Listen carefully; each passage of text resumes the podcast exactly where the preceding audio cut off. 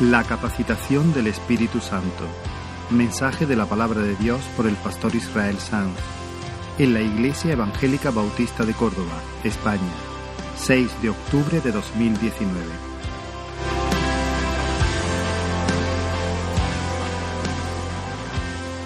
Si todo lo que tenemos, si con todo lo que contamos es mi capacidad para exponer esto y nuestra inteligencia para captarlo, vamos a perder el tiempo.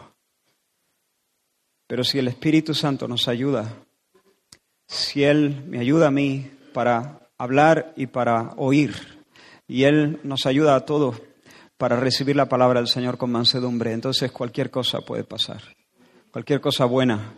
Vamos a pedir su ayuda. Señor, estamos delante de ti.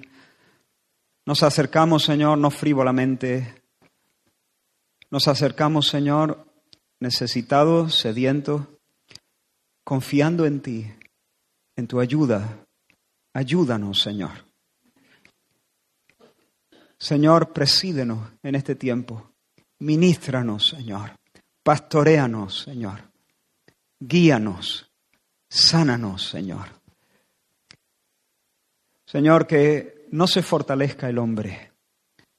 Que el hombre, Señor, no sea levantado, sino que solo tú seas exaltado en este tiempo, para que nosotros encontremos en ti verdadero descanso.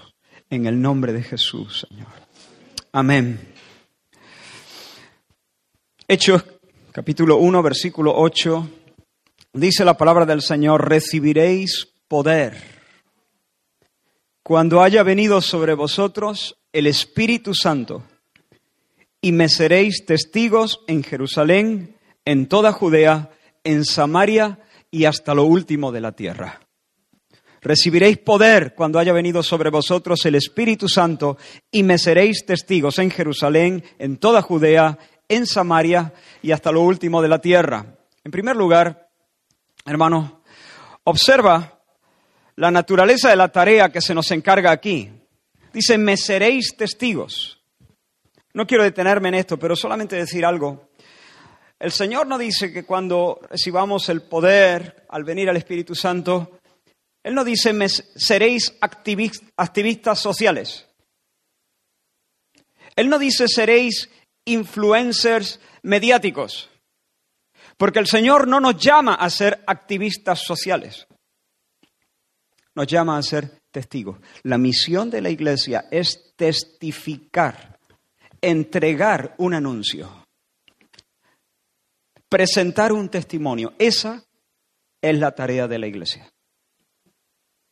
Luego, como cristianos individuales, nosotros podemos estar en diferentes lugares de la sociedad y realizar trabajo eh, eh, implementar reformas sociales que bendigan nuestra comunidad, pero la tarea de la iglesia, la única tarea, la comisión que el Señor nos entrega es ser embajadores, cruzar fronteras, estar en medio de los hombres y, del mundo espiritual para entregar fielmente un testimonio decir quién es Cristo, hablar de la gloria de su nombre, hablar de la eficacia de su obra, decir quién es decir qué ha hecho.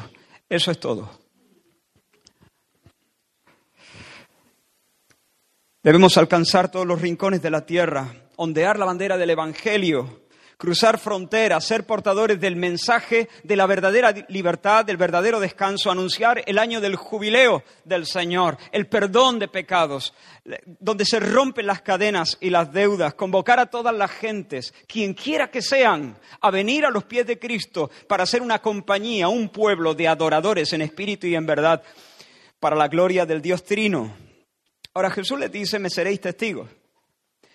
Pero no salgáis corriendo porque no vais a llegar ni a la esquina. A estas alturas el Señor se ha aparecido delante de ellos vivo después de haber muerto. El Cristo resucitado está hablándoles. Algunos de ellos han metido su mano en el costado, ha comido con ellos y no solamente eso, sino que en un texto se nos dice que les abrió el entendimiento para que ellos pudieran conectar todos los cabos sueltos, para que pudieran unir los puntos, para que pudieran entender las escrituras. Así que ellos entienden las escrituras. Comprenden que Cristo es el cumplimiento de toda la profecía del Antiguo Testamento, los salmos, los profetas y la ley. ven a Cristo delante de su nariz, resucitado, vivo, respirando y comiendo. Pero Jesús les dice, todavía no estáis preparados para ser testigos míos. Y uno dice, ¿qué le falta?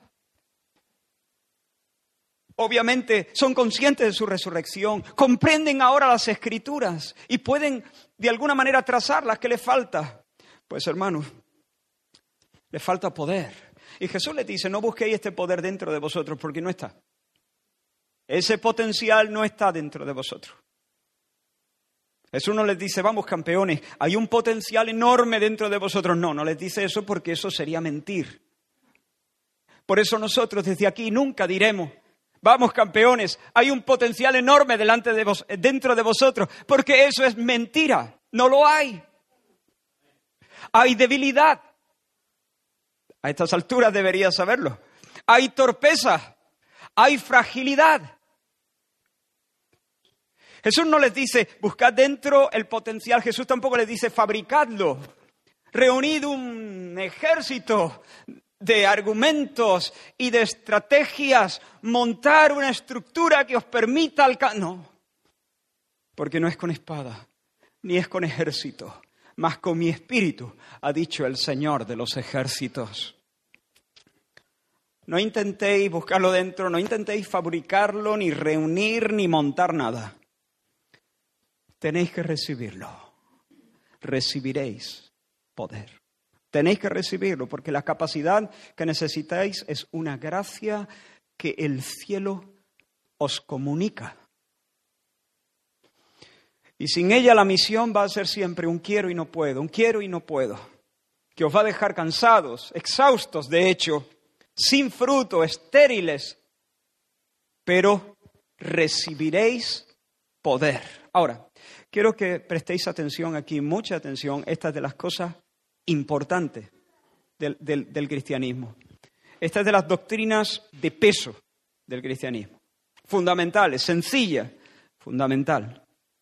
Jesús no dijo, recibiréis poder cuando haya venido sobre vosotros el poder. No. ¿No dijo el Señor Jesús, recibiréis poder cuando una influencia celestial venga sobre vosotros? No. Porque el Espíritu no es un poder, ni es una emanación, ni es una fuerza, ni es una energía, ni es un algo. El Espíritu es alguien, alguien, una persona divina, la tercera persona de la Trinidad una persona llena de inteligencia, conciencia, voluntad, emociones, iniciativa, intenciones. Una persona divina que oye, que habla, que convence, que dirige, que enseña, que perdona, que se entristece. Hermano, yo tengo cosas y las utilizo. Utilizo mi móvil, utilizo mi coche, utilizo el microondas. Pero con las personas me relaciono de una manera totalmente diferente. Con las personas, lo he dicho, me relaciono. Con mi esposa y con mis hijos y con mis hermanos y con mis amigos. Yo puedo trabarme en una relación de amistad donde doy y recibo amor, donde converso, donde comunico, donde comprendo, soy comprendido doy y recibo, abro mi corazón. Con las personas es totalmente diferente el trato. El Espíritu Santo no es una herramienta, el Espíritu Santo no es como el coche o el móvil o el microondas. El Espíritu Santo es una persona divina con la que puedo trabarme en una conversación íntima durante toda la vida. No es el poder el que viene, es el poderoso. El Espíritu no es algo que nos inunda, es el Dios todopoderoso que condesciende a tener compañerismo, a caminar con nosotros nuestra jornada, a meterse en nuestra barca. Y su venida y su morada permanente en nuestros corazones es la forma en que el Señor Jesús está cumpliendo la promesa que le hizo a sus discípulos antes de ascender al cielo. ¿Recordáis? Él les dijo, id y haced discípulos a todas las naciones, bautizándolos en el nombre del Padre, del Hijo y del Espíritu Santo, enseñándoles que guarden todas las cosas que os he mandado.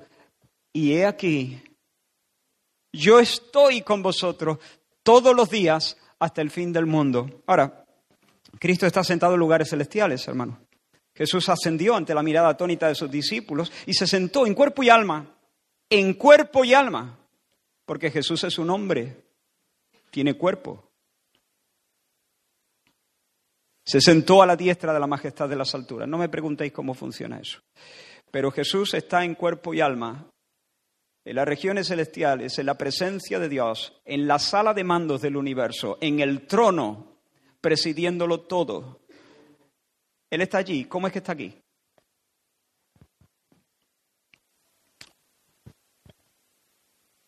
Él asciende, pero dice, yo estaré con vosotros todos los días hasta el fin del mundo.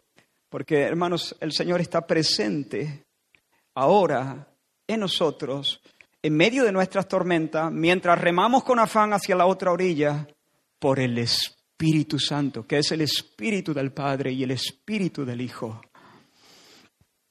Y Él camina a nuestro lado entre las llamas. Cristo en nosotros por el Espíritu Santo de Dios. El Espíritu Santo, hermanos, ha venido a mediar la presencia de Cristo en nosotros. El Espíritu Santo es el vicario supremo de Cristo. Es el Papa.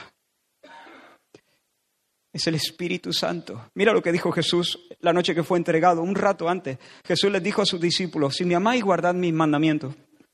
Y yo rogaré al Padre y os dará otro consolador para que esté con vosotros para siempre, el Espíritu de verdad, al cual el mundo no puede recibir porque no le ve ni le conoce. Pero vosotros le conocéis porque mora con vosotros y estará en vosotros. No os dejaré huérfanos, vendré a vosotros. Vendré a vosotros. Ahora, Jesús les está diciendo, me voy, pero vengo. Me voy, pero vendré. Me voy, pero no os dejo. Marcho, pero pero estaré con vosotros.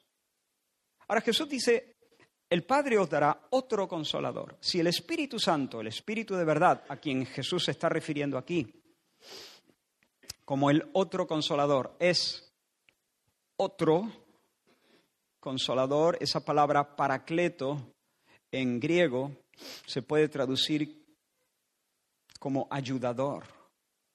Eh, es alguien que ha sido llamado a estar junto a otra persona para fortalecerlo, para ayudarle, asistirle, defenderle, abogar por él, guiarle, ser su amigo veterano. Eso es paracleto. Alguien llamado, comisionado, enviado a estar allí, pegado a otra persona que es débil para fortificarla, sostenerla, insuflarle nuevas fuerzas, defenderla, etc. Si, si el Espíritu Santo es el otro consolador, ¿quién es el uno? Jesús. Jesús está diciendo básicamente, yo soy vuestro fortalecedor, yo soy el que os levanta, el que os asiste, el que os comunica nueva fuerza, pero me voy. Me voy, pero no os vais a quedar sin fortalecedor. Me voy, pero no os vais a quedar desnudos. No os vais a quedar sin amigo veterano, sin asistente eh, eh, hábil. No os vais a quedar huérfanos. ¿Por qué? Porque el Padre va a enviar, cuando yo se lo pida, otro consolador. Y cuando Jesús dice otro, esta expresión en el griego es interesante porque no es otro de una naturaleza diferente, no es otro diferente, sino es otro igual otro de la misma naturaleza, otro como yo, que vendrá en mi nombre, es decir, vendrá como mi representante, será el relevo, será mi relevo y mi representante para hacer exactamente lo mismo que yo estoy haciendo en esta hora con vosotros. Por lo tanto, me voy, pero no me voy. Marcho, pero vengo a vosotros. Por lo tanto, no, no, no os entristezcáis, no os asustéis, no os pongáis nerviosos. Yo estaré, yo estaré con vosotros todos los días hasta el fin del mundo.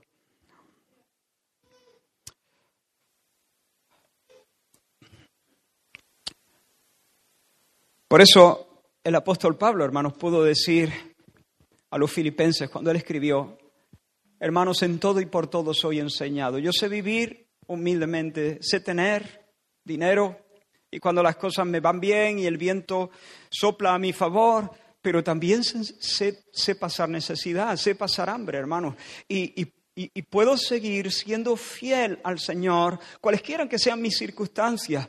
En los días difíciles, chungos, de verdad, yo puedo ser fiel, hermanos, porque todo lo puedo en Cristo que me fortalece. ¿Quién fortalece a Pablo? Cristo. ¿Cómo? Por el Espíritu, el paracleto, el ayudador, el fortalecedor, el insuflador de nueva fuerza, de gozo, de canciones en la noche. Todo lo puedo en Cristo, porque Cristo se ha ido, pero no se ha ido. Cristo está a mi lado. Y si me ponen en una celda, Cristo está a mi lado. Y si tengo dinero en el banco, Cristo está a mi lado y me fortalece para que no confíe en la riqueza. Y si estoy pasando necesidad y pasando hambre, Cristo me fortalece para que no desespere y para que tenga paciencia y gozo y esperanza en medio de la tribulación. Todo lo puedo en Cristo que mete fuerza en mí. Ahora, la misión de ser testigos es colosal, es apabullante, ayer Will nos decía en, su, en, el mensaje que clausuró eh, la conferencia, seguramente si yo detuviera el mensaje aquí, nos decía él, y dijese, vale, vamos a acabar aquí la reunión, vamos a salir a la calle a dar testimonio de Cristo. Más de uno se sentiría espantado ante la idea, se sentiría muy asustado, muy nervioso. Em, y, en cierto sentido es normal. Imaginaos, decía, cómo se sentirían esos hombres, once hombres judíos en medio de una sociedad todavía más hostil. Nosotros vivimos en una democracia, nadie nos va a crucificar ni a mandar al paredón por hablar de Cristo. Todo lo más pueden darse media vuelta, darnos un portazo, reírse o lo que sea. Pero imaginaos esos once hombres, pero el Señor les promete su presencia para capacitarlos, para darles poder, para darles la energía que necesitan, para darles la capacidad sobrenatural por medio de la presencia fortalecedora del Espíritu Santo. La misión es difícil, humanamente es imposible, pero el Señor ha dicho, yo estaré con vosotros. Ahora, en los minutos que tenemos por delante, quiero centrarme en intentar compartir algunas de las maneras en las que el Espíritu Santo nos capacita, cómo nos fortifica el Espíritu Santo, cómo nos, nos mete poder para ser testigos de Cristo. Y yo espero que a medida que vayamos abriendo estas cosas, tu corazón vaya saltando diciendo, Señor, hazlo conmigo y vaya levantándose un clamor en tu corazón, Señor, más de eso, más de eso. Gracias por lo que ya he recibido de eso, gracias por las experiencias que me has concedido, pero dame más, dame más, méteme más profundo, méteme más hondo. ¿Cómo el Señor nos fortifica? En primer lugar, lo hace glorificando a Cristo en nuestros corazones. Mira lo que dice Juan 16, versículos 14 y 15. Jesús está hablando del Espíritu Santo y dice, Él me glorificará porque tomará de lo mío y os lo hará saber. Todo lo que tiene el Padre es mío, por eso dije que tomará de lo mío y os lo hará saber. Así que, en palabra de Jesús, el Espíritu Santo no viene a lucirse, no viene a llamar la atención sobre sí mismo. El Espíritu Santo es como los focos estos que ponen para alumbrar los monumentos. ¿Los has visto? Bueno, difícilmente los has visto. En realidad has visto la luz la luz que alumbra los monumentos, porque los focos suelen estar estratégicamente colocados para no ser vistos. Ves el puente romano por la noche o la mezquita y tú ves el edificio iluminado y eso hace que se despierte cierta admiración. La función de los focos no es llamar la atención sobre sí mismos, sino sobre aquello hacia lo que apuntan. para que tú veas la gloria del monumento. Así es el Espíritu Santo. El Espíritu Santo ha venido a glorificar a Jesús. No se alumbra a Él mismo, sino que arroja la luz sobre el rostro de Cristo para que nosotros nos encandilemos, para que nosotros nos enamoremos más al ver la gloria en su rostro. Él ha venido para desplegar la belleza de nuestro Señor, para proveernos, hermanos, un testimonio subjetivo. Aquí tenemos un testimonio objetivo de la gloria de Cristo. Aquí está. Un testimonio objetivo de la gloria de Cristo. Pero ahora, ¿qué hace el Espíritu Santo con esto?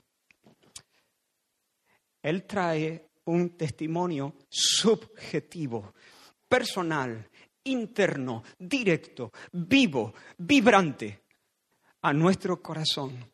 Tú has tomado una, a veces una, una hoja de estas que eh, las frotas un poquito y desprende un olor intenso y muy agradable, ¿no? La hoja está ahí, pero hasta que no la aprietas un poco, no puedes percibir el olor. Pero habiendo percibido el olor, no puedes dejar de olerte, ¿no? Hasta que se te gasta un poco ahí en la mano, porque es agradable. El Espíritu Santo hace eso. Toma la verdad objetiva de la Escritura, la verdad revelada acerca de la gloria de Cristo, y la mete y la presiona en nuestro corazón y la en nuestro corazón de tal manera que con los ojos del corazón, que con el alma, que con los labios del corazón, nosotros podamos saborear, oler, gustar que el Señor es bueno que Cristo es glorioso, verdaderamente hermoso. El Espíritu Santo ha venido a hacer eso, tomar lo que es de Cristo y aplicarlo a nuestros corazones. Este texto se aplica de una manera muy singular a los, a, los apóstoles que iban a ser objetos de la revelación, pero este versículo es es, se aplica a todos los creyentes. Eso es lo que el Espíritu Santo ha venido, entre otras cosas, a hacer en nuestras vidas.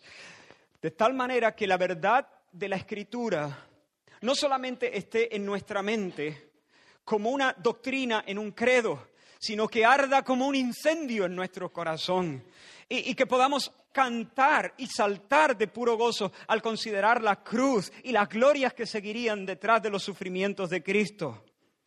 El Espíritu viene y toma la encarnación del Señor y la destila en nuestro corazón. Y su sufrimiento vicario en la cruz en favor de, los pecadores, y su resurrección poderosa, y su ascensión a los cielos, y su intercesión bondadosa y tierna a favor de nosotros a la diestra de la majestad de las alturas, y su reinado glorioso, y su regreso seguro. Y todo eso lo comunica de una manera muy, muy personal, muy viva, para que lo podemos, podamos gustar.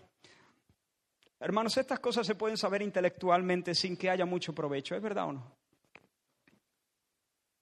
Pero cuando el Espíritu Santo viene y las comunica de una manera especial y abre los ojos de nuestro entendimiento, unge los ojos con colirio, cuando esa unción bendita calienta nuestro corazón, cuando Él nos concede nuevas visiones de Cristo y su gloria, somos levantados.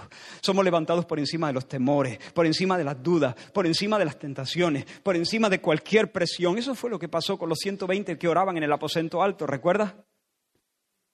Allí estaban esperando la promesa de Jesús y fueron llenos del Espíritu Santo. El Espíritu Santo tomó el control, como se nos decía hace poco, él tomó el timón, tomó el control, llenó el corazón de aquellos, de aquellas personas, de aquellos discípulos. ¿Y qué pasó? Hablaron, hablaron de las maravillas de Dios con una libertad inusitada que antes no habían conocido, estallaron en alabanza. Dice que los oí, bueno, la gente que los vio, dijo, están borrachos. Están, están idos, están, están borrachos. No, no están borrachos. Es las nueve de la mañana, dice Pedro. Son las nueve de la mañana. Lo que pasa es que se nos ha henchido el corazón. Y de la abundancia del corazón habla la boca. ¿Qué hablaba la boca? Las maravillas de Dios. ¿Qué había en el corazón?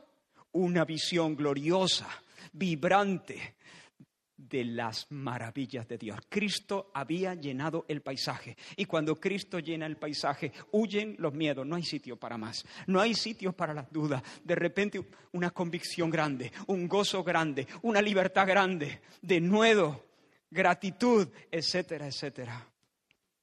Hermanos, esa es la manera en que el Espíritu nos capacita para ser testigos. De otra forma, sin estas experiencias constantes, que no siempre tienen que ser igual de espectaculares y dramáticas, a veces son dramáticas, a veces son eh, muy intensas, a veces son menos, casi imperceptibles como una brisa suave, pero son ciertas. Sin estas experiencias constantes, a todo lo que podemos aspirar es a ser abogados, pero nunca testigos. El abogado habla de lo que ha oído y presenta su alegato. Y lo puede hacer con cierta habilidad, pero el testigo habla de lo que ha visto. El testigo habla de lo que vive, de lo que ha vivido, de lo que siente, de lo que ha sentido, de lo que sabe de primera mano. Y por muy bien que hable un abogado, nunca podrá tener la fuerza que hay en la voz de un testigo. Cuando el Espíritu Santo nos dice, ven, te voy a destilar en tu corazón la gloria que hay en la cruz y en la muerte de Cristo, de tu Señor.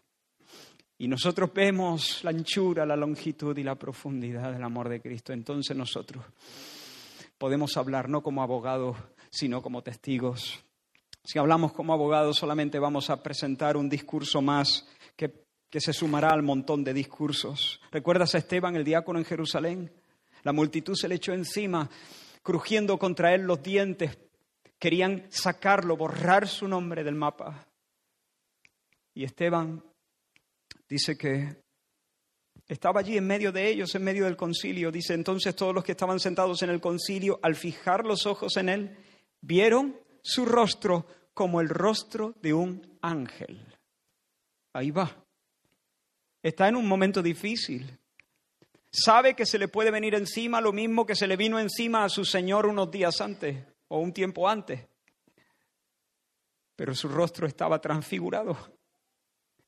¿Por qué? ¿Qué está viendo ese hombre? ¿Qué está, ¿Qué está sintiendo? ¿Qué está experimentando? ¿Qué le está pasando a ese hombre? Un poco más adelante, después de que él ha presentado a Cristo delante de una multitud que echa espuma por la boca contra él. Dice que la gente arremetió contra él crujiendo los dientes y se dispusieron a apedrearlo, matarlo a pedradas, ejecutarlo públicamente. Y en ese momento nos dice la Escritura que Esteban lleno del Espíritu Santo. ¿Ves el Espíritu Santo? Lleno del Espíritu Santo. Los mira, los encara y les dice. Dice que alzando los ojos al cielo, veo los cielos abiertos y al Hijo del Hombre a la diestra de Dios. Increíble, hermano. ¿Qué está viendo Esteban en este momento, en, en uno de los momentos más críticos que una persona puede tener? el Espíritu Santo viene y le abre los ojos de su entendimiento, los unge con el colirio celestial, de tal manera que él vea la gloria de Cristo intercesor. Allí están armándole un juicio que es una chapuza. Están a punto de ejecutarlo. Los peces gordos de la religión.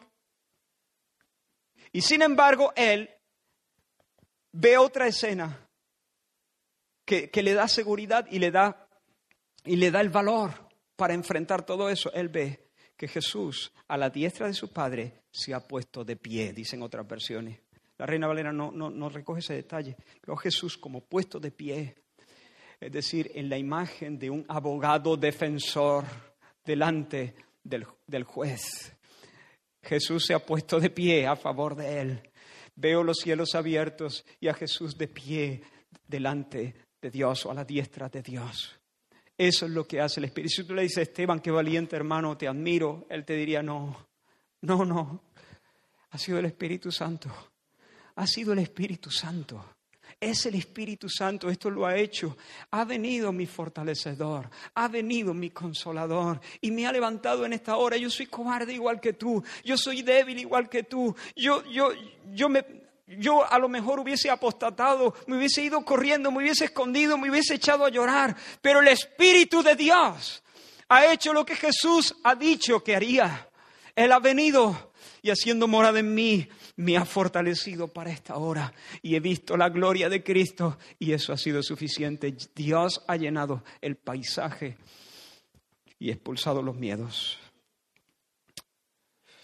Mi pregunta es, ¿has experimentado esta obra sobrenatural del Espíritu de Dios? ¿Has experimentado cómo Él viene trayendo, proveyéndote de un testimonio subjetivo de la gloria de Cristo? ¿Has experimentado esto? Que al considerar su persona o su obra, la persona o la obra de Cristo, el corazón se te inflamó y el Señor puso un cántico nuevo en tu corazón. Otra de las formas, la segunda forma en la que el Espíritu Santo nos capacita para la misión y que está muy relacionado con la que acabamos de mencionar, es asegurarnos el amor de Dios, proveernos la certeza interna de que somos hijos amados de Dios. En primer lugar era mostrarnos la gloria de Cristo. En segundo lugar es decirnos, sois hijos, eres un hijo amado de Dios. Y como eres un hijo amado de Dios, eres un heredero de Dios y un coheredero con Cristo. Romanos 8, el Espíritu mismo da testimonio a nuestro espíritu de que somos hijos de Dios. Y si hijos, también herederos. Herederos de Dios y coherederos con Cristo, si es que padecemos juntamente con Él, para que juntamente con Él seamos glorificados. Hermanos, en la vida Satanás querrá subirse a tu chepa todo el tiempo. Y con todos los demonios del infierno querrá decirte lo mismo que le dijo a Jesús cuando estaba suspendido, clavado a las maderas de la cruz. Y Satanás, por boca de los líderes religiosos, quiso herir a Jesús, apuntó todas sus flechas al corazón de Jesús. ¿Recuerdan lo que le decían? Si le quiere, que le libre. No le quiere. ¿Y qué hace ahí? ¿Este que es el hijo querido de Dios?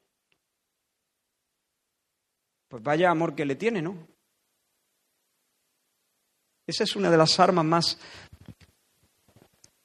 con más mala idea del diablo. Y a nosotros nos querrá decir, sobre todo en los momentos difíciles de la vida, nos querrá decir, no te quiere. ¿Te quiere Dios o no te quiere? ¿Por qué no te da un trabajo? ¿Y por qué no, y, por qué, y por qué no te responde a tus oraciones? ¿Por qué es indiferente a tus lágrimas? ¿Por qué deja que, que se sigan amontonando sin sabores en tu vida? ¿Por qué deja que te traicionen sin causa? Que te traten y que te hieran de esa manera. ¿No te quiere? ¿Te quiere o no te quiere? Y esa es la manera en que tu Dios te quiere. ¿Sabes qué? Te voy a decir una cosa, no te quiere tanto. Quiere aquel y quiere aquel, pero tú te has pasado de la raya, tus pecados son muchos, has hecho cosas muy feas. Tú puedes esperar que Dios te use más o menos, pero no puedes esperar que te use realmente, profundamente. ¿Por qué? Porque tú, tú le has fallado demasiado. Tú vuelve al, lago a pescar, que es lo tuyo, y déjate de historia.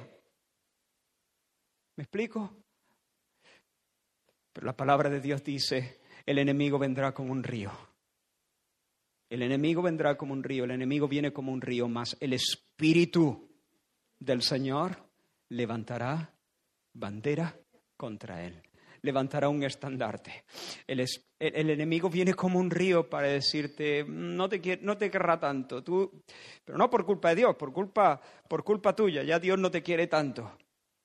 Y en ese momento el Espíritu de Dios se levanta como un león y se pone en medio y le corta el paso y pone su estandarte delante de él y nos comunica la certeza de ser hijos queridos de Dios. Silenciando la voz chillona de nuestro enemigo y cantándonos a nuestro oído el amor del Señor. Mira lo que dice Romanos 5, justificados pues por la fe. Tenemos paz para con Dios.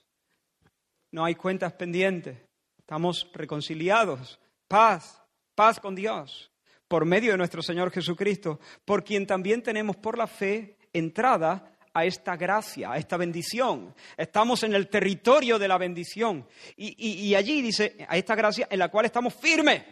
Es decir, hemos sido introducidos al territorio de la bendición. Somos los bienaventurados. Y ahí en esa gracia no solo tenemos entrada y luego salida, no, no. Tenemos entrada y nos quedamos. Allí estamos firmes en el territorio de la bendición. Mira cómo sigue. Y nos gloriamos en la esperanza de la gloria de Dios. Es decir, nos gloriamos esperando que vamos a ser partícipes de la gloria del Señor. Somos herederos de gloria, somos herederos de bendición, somos herederos de Dios y de todo lo bueno que a Dios se le ha ocurrido. Ni siquiera somos capaces de alcanzar la mitad de lo que Dios tiene para nosotros, cosas que el ojo no ha visto, ni el oído ha oído, ni nunca subieron a la, imaginación del hombre. Nos gloriamos en eso, sabemos que se nos viene ya encima. Somos herederos de bendición, herederos de gloria, nos gloriamos en la esperanza, estamos a la espera, pero sabemos que es una espera cierta, dice.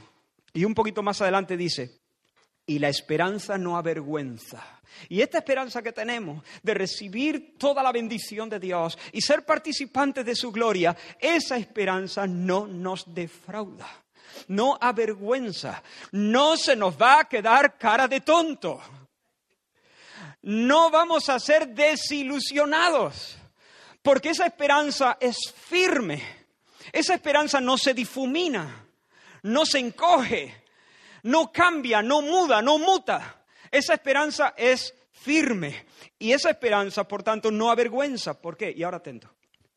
Porque el amor de Dios ha sido derramado en nuestros corazones por el Espíritu Santo que nos ha dado. ¿Qué quiere decir eso, hermanos? que el Espíritu Santo que se nos ha dado derrama en nuestros corazones el conocimiento del amor de Dios. El Espíritu Santo que se nos ha dado derrama y sigue derramando en nuestros corazones el conocimiento del amor de Dios. ¿Cómo? Como hemos dicho antes, testificando una y otra y otra vez a nuestros corazones que somos hijos de Dios, herederos de Dios. Tu esperanza no es un cuento, tu esperanza no es un mito, tu esperanza no es algo que hoy es y mañana no es, tu esperanza es cierta, tu esperanza es segura, tu esperanza no te va a desilusionar. ¿Cómo lo hace el Espíritu Santo? Por medio de las Escrituras. Él toma la palabra y trae y la vivifica en nuestros corazones. Como ese ejemplo que puse antes de la de la hoja y la destila a nuestras mentes. Mira cómo sigue el texto. La esperanza no avergüenza porque el amor de Dios, el conocimiento del amor de Dios, debe entenderse así, ha sido derramado en nuestros corazones por el Espíritu Santo. El amor de Dios ha sido demostrado en la cruz. Pero ahora viene el Espíritu Santo y ¿qué hace? Nos da el conocimiento del amor de Dios. Nos dice, hey, así es la anchura, así es la longitud, así es la altura, así es la profundidad. Y mira cómo lo hace. Porque Cristo, cuando aún éramos débiles a su tiempo, murió por los impíos. Ciertamente apenas morirá alguno por un justo. Con todo pudiera ser que alguno osara morir por el bueno. Mas Dios muestra su amor para con nosotros en que siendo aún pecadores, Cristo murió por nosotros. Pues mucho más, estando ya justificados en su sangre, por Él seremos salvos de la ira. Porque si siendo enemigos Fuimos reconciliados con Dios por la muerte de su Hijo, mucho más estando reconciliados seremos salvos por su vida. El Espíritu Santo nos lleva de la mano al Calvario, nos muestra al Cristo crucificado, nos dice, esa es la medida del amor de Dios. Tú dices, Señor, eh, sáname, dame un trabajo, demuéstrame tu amor. El Espíritu Santo te dice, ven al Calvario. Mira, y alumbra toda su luz para que veas la gloria de Dios en la faz de Jesucristo. Y te dice, así es el amor de Dios. Y luego te dice, ¿sabes? Él murió por ti cuando disparabas todas tus armas contra Él, cuando eras un enemigo. Pues yo te digo, si siendo enemigo, Dios Padre abandonó a su Hijo sobre la cruz para salvarte. Si siendo enemigo el Hijo compró tu redención entregándose y descendiendo a los infiernos sobre esa madera. Si siendo enemigo, ahora que eres su hijo amado, ahora que eres su amigo, ahora que eres suyo, serás salvo, seguirás siendo salvo. Ni lo alto, ni lo bajo, ni lo profundo, ni los demonios, ni la muerte, ni la vida, ni los problemas, ni la enfermedad te podrá separar del amor de Dios que es en Cristo Jesús, tu Señor. Y nos comunica y de repente nos sentimos seguros, nos sentimos a salvo. Sin esta seguridad, hermano, sin esta seguridad, nosotros, si nosotros no, no sabemos con certeza de que Dios nos ha preparado una ciudad, de que Dios nos ha hecho herederos de bendición, nosotros no vamos a salir de Ur de los Caldeos, de nuestro Ur de los Caldeos. Si yo no sé que Dios realmente me ha preparado una herencia, me voy a asegurar por lo menos algo aquí. ¿Me, entiendes?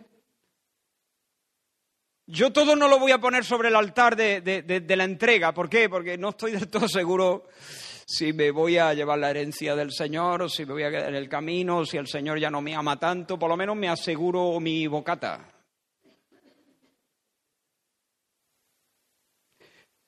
Pero cuando el Señor nos da seguridad, certeza de que somos herederos de bendición, entonces nosotros podemos entregarnos sin, sin, con todo, poner todo en el altar de la entrega y decir lo que tú quieras a donde me mandes, Señor. Porque sé que si yo pongo todas las cosas, la salud, el dinero, las posesiones, si yo lo pongo todo sobre el altar de la entrega y veo desaparecer todas esas cosas una por una, finalmente yo sé que no he perdido nada, porque todo lo tengo completa y legítimamente en Cristo Jesús y la herencia es absoluta.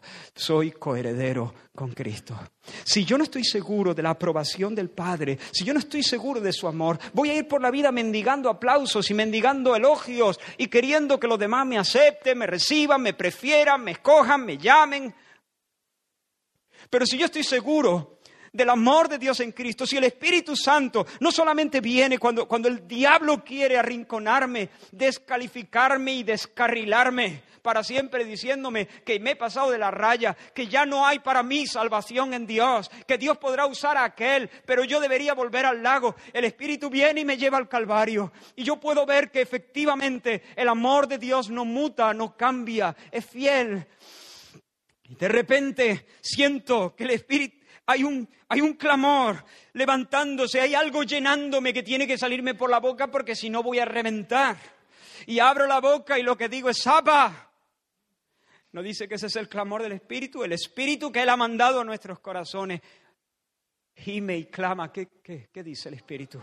Abba Padre, Abba Padre, cinco minutos antes estaba yo allí a punto de desesperar de mí mismo, a punto de claudicar. Y ahora el Espíritu bendito, amable, nuestro fortalecedor, nuestro compañero, nuestro amigo, nuestro Dios. Jesús, el pastor de nuestra alma, nos lleva a experimentar el amor de Dios y asegurarnos. Cinco minutos antes estaba yo a punto de tirar la toalla y ahora estoy cantando, Abba, tú eres mi Padre, yo soy tu Hijo, yo soy querido. Si yo puedo experimentar eso, ya no tengo que estar mendigando aplausos, ni piropos, ni, ni, ni, tengo que tener miedo al rechazo, ni, ni nada de eso. Puedo ser libre para servir al Señor. Me quieran o me apedreen, como Esteban. Ah, la tercera cosa el Espíritu, en primer lugar, nos capacita dándonos un testimonio subjetivo, vivo, fresco, pujante, vibrante de la excelencia de Cristo. Y en segundo lugar, nos da seguridad, convenciéndonos del amor paternal de Dios. En tercer lugar, nos cambia, nos cambia, nos transforma para que podamos brillar como estrellas, como luminares en el mundo. Nosotros vamos a mancillar nuestro testimonio si nuestra vida no adorna el mensaje que proclamamos con nuestra boca. ¿Alguno de vosotros me compraría una loción crecepelo? Yo podría hablarte de las maravillas del producto, pero después de mi discurso apasionado, tú me vas a decir algo como, eh, no, gracias, no sé por qué, pero que me da que exagera. Labia tienes, labia tienes, pero no te va muy bien ser calvo. No, algo así me diría si no quieres ser muy grosero, ¿no? Anda por ahí. A otro ratón con ese queso. ¿Por qué? Porque contradigo de una manera evidente lo que procuro transmitirte con mi mensaje. Pero imaginaos que el domingo que, viene vengo con un tupé. De estos que se llevan. Aún los más reservados, aún los más suspicaces, mostrarían cierto interés por el producto. De hecho, yo creo que algunos me lo quitarían de las manos. No voy a señalar. Hermanos, sabes que el Espíritu Santo nos empodera. No, me gusta esta palabra mucho, no, no me suena bien, pero veo que ya la han incorporado al diccionario y transmite, creo, lo que queremos decir. Nos empodera para la misión, transformando nuestro corazón, que es calvo y egoísta, poniéndole tupe a nuestro corazón, por así decirlo, reorganizando nuestros afectos, librándonos de nuestros vicios, de nuestras manías, de nuestros miedos. El Espíritu Santo ejerce, hermanos, una influencia constante y efectiva que me capacita para darle muerte a mis pasiones, poner el pecado remanente de mi vida bajo mis pies y andar en santidad por el camino de los mandamientos del Señor por su Espíritu, Cristo Jesús viene a nosotros para guiarnos. Y ese guiarnos no es decirnos por allí, no, es decir, ven, vámonos. Y traernos por caminos de justicia, por amor de su nombre. La ley del Espíritu de vida en Cristo Jesús, Romanos 8.2. La ley del Espíritu de vida en Cristo Jesús me ha librado de la ley del pecado y de la muerte. Es decir, yo antes estaba bajo la ley del pecado y de la muerte. El principio interno de acción que operaba en mí era la ley del pecado y de la muerte. Por lo tanto, mordía el polvo, mordía el polvo, mordía el polvo. Tengo que ser bueno, tengo que ser bueno, pero mordía el polvo de nuevo. Pero ahora la ley del Espíritu de vida en Cristo Jesús me ha librado de la ley del pecado y de la muerte. Hay una nueva fuerza reguladora, hay un nuevo principio de acción, hay una nueva ley que ahora gobierna y que me capacita para mortificar el pecado si por el Espíritu hacéis morir las obras de la carne, viviréis. Si hacéis morir las obras de la carne, y uno dice, ¿cómo se hace eso? Por el Espíritu. El Espíritu viene precisamente para empoderarnos, para cambiarnos, para transformarnos. De una manera progresiva, no de un día para otro, de una forma paulatina, pero inexorable. Él va a ir forjando en nosotros el carácter de Cristo, amor, gozo, paz, paciencia, bondad, benignidad, fidelidad, mansedumbre, dominio propio. ¿Cómo llamamos a eso? El fruto del Espíritu. El Espíritu forja el carácter, porque eso que hemos dicho es el perfil de Jesús. Ese es el perfil de Jesús, ese es el carácter de Jesús. Amor, gozo, paz, paciencia, benignidad, bondad, fe, mansedumbre y templanza. Hermanos, la verdad de Dios es hermosa en sí misma, pero nosotros nosotros debemos adornarla. ¿Por qué? Porque las personas que no conocen a Jesús no ven la belleza de la verdad del, del, Señor. Lo único que pueden ver es, al mirar nuestras vidas, los efectos saludables que la sana doctrina ejerce sobre nosotros. La sana doctrina sana. La sana doctrina cura, sana. Si no nos sana, no es sana. O no la conocemos. Cuando un corazón abraza la sana doctrina, se cura, se va curando se va curando. Y la gente no puede ver la belleza de la sana doctrina, pero sí puede ver que te vas curando, que te va saliendo pelo, que vas cambiando. Y eso despierta en muchos el interés, muchos no, pero muchos sí y algunos finalmente concluirán que, ese, que eso que te está pasando es la consecuencia de un fuego que tienes en el corazón, que es la consecuencia de una verdadera experiencia con el Dios Salvador. A eso Pablo lo llamó adornar la doctrina, mostrar la belleza del Evangelio con nuestras obras. Nosotros, con nuestro testimonio, no predicamos el Evangelio. el Evangelio se predica con la lengua, con nuestras vidas no, no se puede predicar porque el Evangelio es un anuncio. Pero con nuestras vidas adornamos el Evangelio. Hacemos que luzca ante los ojos de los demás como algo eficaz y como algo hermoso y como algo deseable.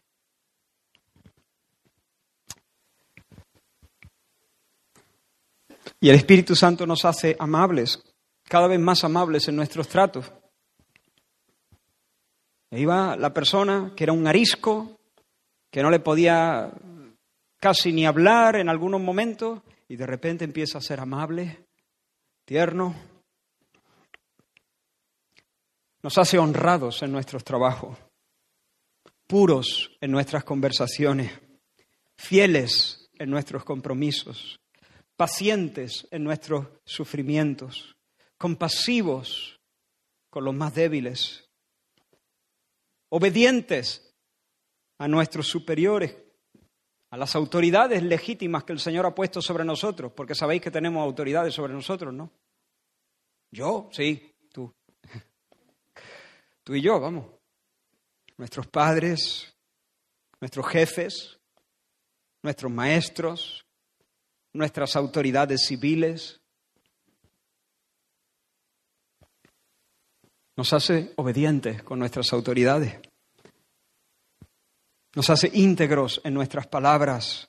Nos hace trabajadores, laboriosos, no perezosos nos da un espíritu de servicio, un espíritu de amor sacrificial. Hace que gastemos el dinero no para elevar indiscriminadamente nuestro nivel de vida, sino también para servir al Señor, alimentar su causa, bendecir a otros con el fruto de nuestro trabajo y los bienes que el Señor nos pone en las manos. Los gestos y las palabras ásperas se convierten en expresiones dulces y de bendición hacia la esposa, hacia los hijos, hacia el esposo. Y esas buenas obras van a provocar a muchos a abrir bien sus ojos y sus oídos al anuncio del Evangelio. Alguno de vosotros en este momento está diciendo, oh Espíritu Santo, ven, cámbiame. Ven, ven, ven, aplasta bajo tu influencia mis pasiones pequeñas y pecaminosas. Ven, Espíritu Santo, arrasa, arrasa. Dale, fortaléceme para dar muerte a estos pecados, a mis vicios, a mis manías. Así que, y estamos llegando al final, en primer lugar el Espíritu nos fortifica, alumbrando los ojos de nuestro entendimiento para ver la gloria de Cristo y encandilándonos. En segundo lugar, llevándonos a la tierra de la seguridad, comunicándonos con certeza el amor paternal de Dios, de modo que no tengamos miedo y podamos poner con gozo todas las cosas en el altar de la entrega. En tercer lugar, dándonos la victoria de forma progresiva sobre el pecado y forjando en nosotros el carácter de Cristo, haciéndonos mansos y humildes de corazón. En cuarto lugar, el Espíritu nos da dones, nos ayuda en nuestra debilidad en la oración y nos da dones, nos capacita, reparte soberanamente habilidades espirituales a las que Él pone su sello para que podamos realizar la tarea concreta que Él nos pide hacer.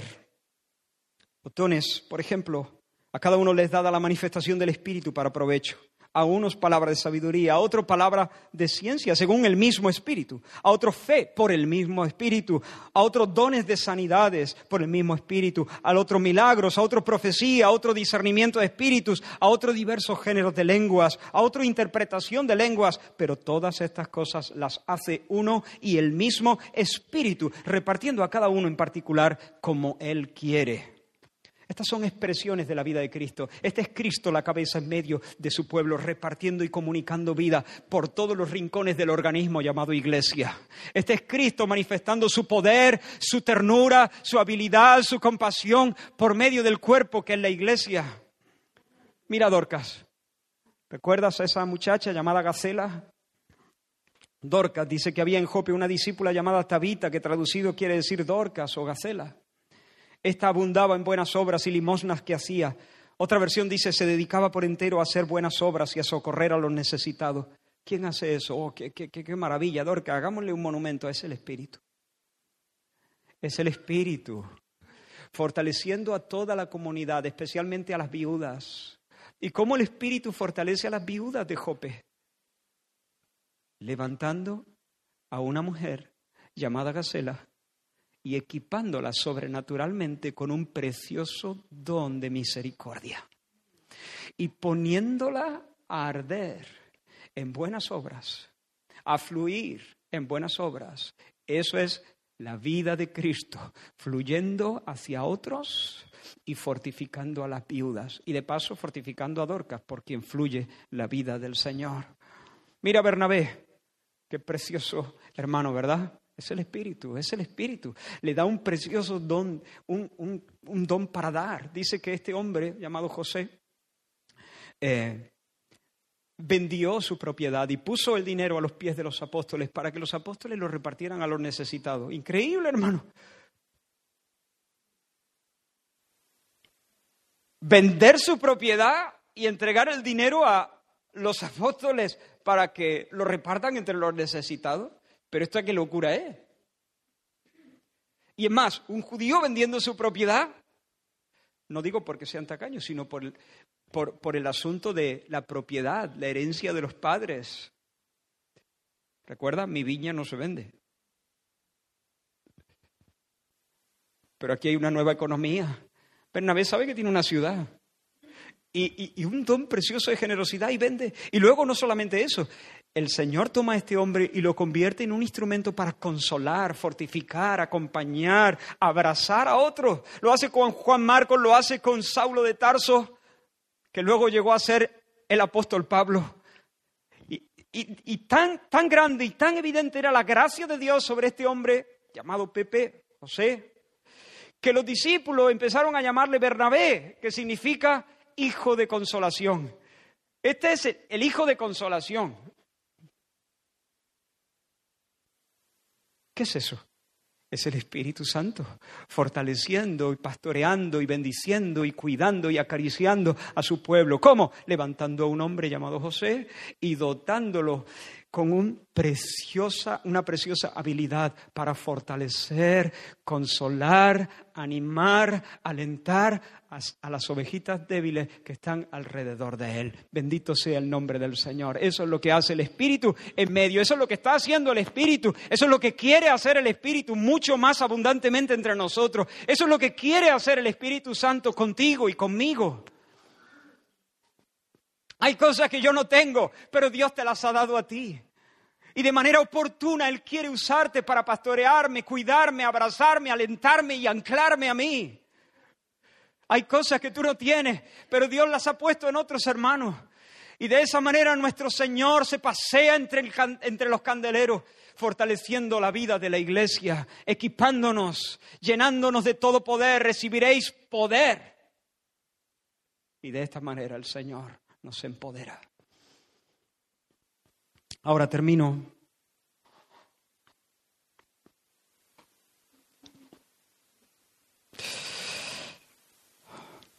La vida cristiana, hermanos, depende de la eficaz y de la santa influencia del Espíritu Santo en nuestro ser y a través de nosotros. Quiero preguntarte, ¿sientes tu necesidad? ¿Sientes la necesidad de la obra del Espíritu Santo? ¿Conoces esto? Por experiencia digo. Si lo conoces, es muy fácil que en este momento estés diciendo, sí, lo conozco, pero quiero más. Porque si lo conoces siempre vas a querer más.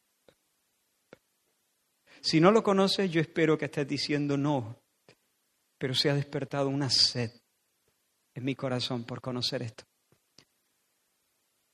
¿Anhelas experimentar una creciente manifestación del Espíritu en tu alma? Mira lo que Jesús dijo, el que tiene mis mandamientos y los guarda, este es el que me ama, y el que me ama será amado por mi Padre, y yo le amaré. Es decir, mi Padre le amará y yo también, y me manifestaré a Él. Esto es. Eso es. Y me manifestaré a Él. Mi Padre le amará, y yo le amaré. Un poquito más adelante dice, vendremos a Él, vendremos a Él y haremos morada con Él. Eso es. ¿Crees que Dios puede y quiere bendecirte de esta manera, con nuevas visitaciones de su Espíritu Santo? ¿Con nuevas manifestaciones del Cristo vivo a ti? de forma subjetiva, de tal manera que la sientas y la saborees. Una pregunta más, ¿estás dispuesto a implorar con fe, con determinación, con humildad y con perseverancia esta bendición? ¿Estás dispuesto a decir, Señor, la voy a pedir? Mira lo que dice Jesús. ¿Qué padre de vosotros, si su hijo le pide pan, le dará una piedra? O si un pescado en lugar de un pescado le da una serpiente. O si le pide un huevo le dará un escorpión. ¿Qué padre? Pues si vosotros siendo malos sabéis dar buenas dádivas a vuestros hijos, ¿cuánto más vuestro Padre Celestial, que no es malo, sino que es buenísimo, dará el Espíritu Santo a los que se lo pidan. Ahora, quiero que notes algo. Jesús dice, no hay ningún padre, por muy rico que sea, que si su hijo le pide un cacho de pan le tire una piedra. Hay que estar ya de remate. Pues si vosotros, que, no sois como Dios, cuando vuestro hijo os pide pan, no le, tiráis, no le dais una pedrada, ¿cuánto más si vosotros a vuestro Padre Celestial le pedéis, le pedís el Espíritu Santo? Quiero que notéis una cosa, y un momentito más de atención porque estamos terminando, pero quiero que notéis aquí que los que piden son hijos. Vuelvo a leer para que quiero que lo notéis bien. ¿Cuánto más vuestro Padre Celestial dará el Espíritu Santo? ¿Vale? Los que piden son hijos. Su Padre es Dios en los cielos. No hay nadie que sea hijo de Dios sin tener el Espíritu. Así que aquí tenemos personas que tienen el Espíritu y que piden qué. Son personas que como son hijos tienen el Espíritu. Son personas que tienen el Espíritu pidiendo el Espíritu. Y tú dices, ¿por qué piden el Espíritu si tienen al Espíritu? Porque aquí no estamos hablando de la dación inicial del Espíritu Santo en el nuevo nacimiento. Aquí estamos hablando de estas renovadas manifestaciones, de estas visitaciones del Espíritu, de estas nuevas unciones del Espíritu Santo, porque es la dinámica habitual de la vida cristiana, de estas nuevas efusiones y llenamientos, o llámalo como quiera, de estos momentos donde el Espíritu, en tu tiempo devocional privado, en medio de la adoración corporativa, mientras escuchas una oración, en medio de la tentación, cuando te están apedreando, de repente abre tus ojos, pone el colirio y te llena de seguridad y de valor para que encaren la muerte como el Señor Jesús lo hizo. Así que esta es una palabra para los hijos. Eres hijo, tienes el Espíritu. Por eso, porque tienes vía libre al Señor, acércate a papá y dile, Padre, dame nuevas visitaciones de tu Espíritu. No esperes una pedrada. Espera nuevas visitaciones del Espíritu. Claro, si lo pide de manera formal, mecánica, indiferente, frívola y apresurada, no esperes nada, porque el Señor te va a decir, te voy a esperar un rato a que me lo pida en serio. Pero cuando venimos de todo corazón, conscientes de nuestra pobreza, y dile, Señor, dámelo, dámelo, que soy un cobarde, dámelo, dámelo, que como alguien coge una piedra salgo corriendo, reniego de ti, me hago Hare Krishna. Dámelo, Señor. Dámelo que sin tu espíritu no soy capaz de adorarte. Dámelo, Señor, que mi oración y mi lectura de la Biblia parece que estoy comiendo tierra. Señor, dámelo. Dámelo, Señor. Dame de tu espíritu. Asísteme, Señor, que no sé orar como conviene, pero tú has dicho que tu espíritu intercede por mí con gemidos indecibles. Dámelo, Señor.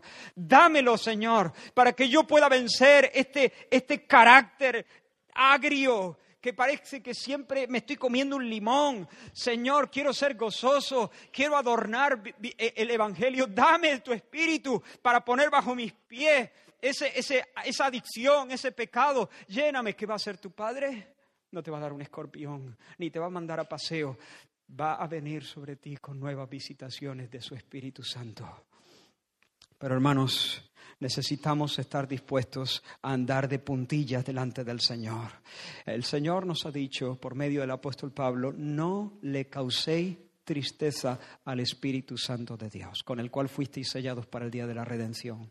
No contristéis al Espíritu Santo. Y hermanos, tenemos que reconocer, yo espero que lo hagamos quien tenga que hacerlo en esta mañana, que somos bastante brutos en nuestro tacto, en nuestro trato con el Espíritu Santo. Nos falta delicadeza, nos falta, falta sensibilidad, nos falta tacto. Todos nosotros hemos estado reunidos en una habitación cerrada durante un par de horas o tres horas. Seguramente te habrá pasado, te has levantado para ir al baño, has salido de la habitación, cinco minutos después has vuelto y cuando has entrado en esa habitación de nuevo, ¡puf! Un bofetón de calor y un, olor ah, concentrado de humanidad. Eh, y has dicho, oye, abrí la ventana un poco, abrí la ventana que aquí no quieres ser muy porque entre otras cosas sabes que tú has contribuido también. Pero abrir la ventana un poquito porque el ambiente está cargado. ¿Te ha pasado? Sin embargo, los demás dicen, no huele. ¿Por qué estamos ahí? No, no percibimos ningún olor extraño. Y a veces nosotros estamos viviendo nuestra vida de esa manera. El ambiente está cargado y huele poco mal, pero no lo, no lo notamos. Pero tenemos que tener en cuenta que el Espíritu Santo siempre viene de fuera. El Espíritu Santo siempre viene de fuera. Él, él sí percibe esa... Uf, uf. Y nosotros estamos todos felices de la vida porque pensamos, bueno, yo tampoco estoy haciendo cosas del otro mundo. Hermano, tacto, cuidado, de puntillita, respeto, consideración hacia el Espíritu Santo. Pídele, Espíritu Santo, enséñame aquellas cosas que van en contra del carácter de mi Señor. En mi manera de hablar, en mi manera de mirar, en los programas que veo, en la forma de conducirme en la vida, en mi dinámica del día. A lo mejor el Espíritu Santo te dice, hijo, yo no quiero que duermas cuatro horas de siesta. Hay cosas que hacer. A lo mejor el Espíritu te dice, hijo, yo no quiero, te estoy, te estoy bendiciendo con mucho dinero, pero no todo es para ti. Ya tienes una casa y una cabañita en, en el campo. Está bien, ¿no? Deja, deja, el yate. El yate no te hace falta. Como dice John Piper, ¿no? Con cobre, con cobre basta. Hace falta hacerse de oro. Mete ese dinero en, en otras cosas, en las misiones. Hijo, estos programas que ves en la televisión donde, donde los escarnecedores ponen de vuelta y media a los famosos y a los políticos, ya. eso no es para ti.